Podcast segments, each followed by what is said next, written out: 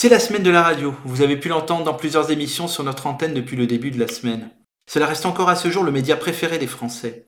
La radio fête cette année ses 100 ans, les 40 ans de la libération des ondes avec l'émergence des radios libres, dont la nôtre, et aujourd'hui le déploiement massif, je dirais enfin, du DAB+.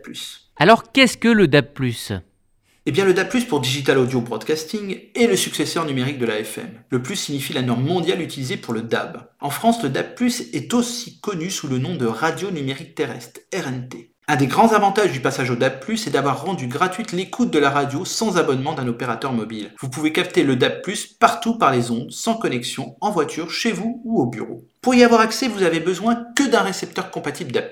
Ces récepteurs numériques sont également compatibles aux ondes de radio FM. Ils peuvent prendre la forme d'un récepteur que l'on branche sur son allume-cigare de sa voiture par exemple, ou bien même être la réplique d'un poste radio des années 60. Un deuxième avantage, ce passage au numérique permet de pallier la saturation de la bande FM dans plusieurs régions de France, permettant ainsi de voir l'apparition de nouvelles stations, ce qui aurait été impossible si la bande FM avait perduré comme unique source d'émission. Ainsi, grâce au DAB+, nous aurons plus de programmes pour une même station, dont ceux de RCJ.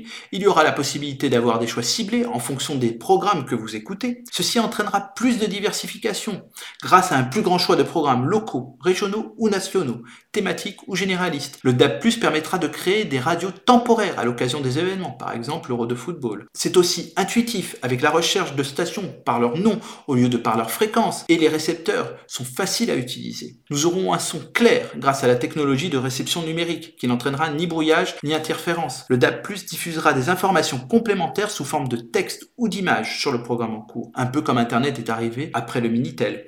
Enfin, nous pourrons compter sur une meilleure couverture avec 40% de la population française qui recevra le DAB+, d'ici 2023. Vous le voyez, les perspectives pour la radio sont bonnes. Au-delà de cette technologie, le phénomène des podcasts ne cesse de grandir. Tout le monde en télécharge et en écoute et de plus en plus souvent via les plateformes connues comme celles d'Apple, Google, TuneIn, Deezer ou Spotify pour ne citer que les plus connues. Ces derniers de Spotify permettant même une innovation pour les créateurs de contenu en leur proposant qu'un abonnement payant soit possible pour financer la production de leurs podcasts. Avec les podcasts et le DAB+, la côte d'amour de la radio ne pourra que perdurer.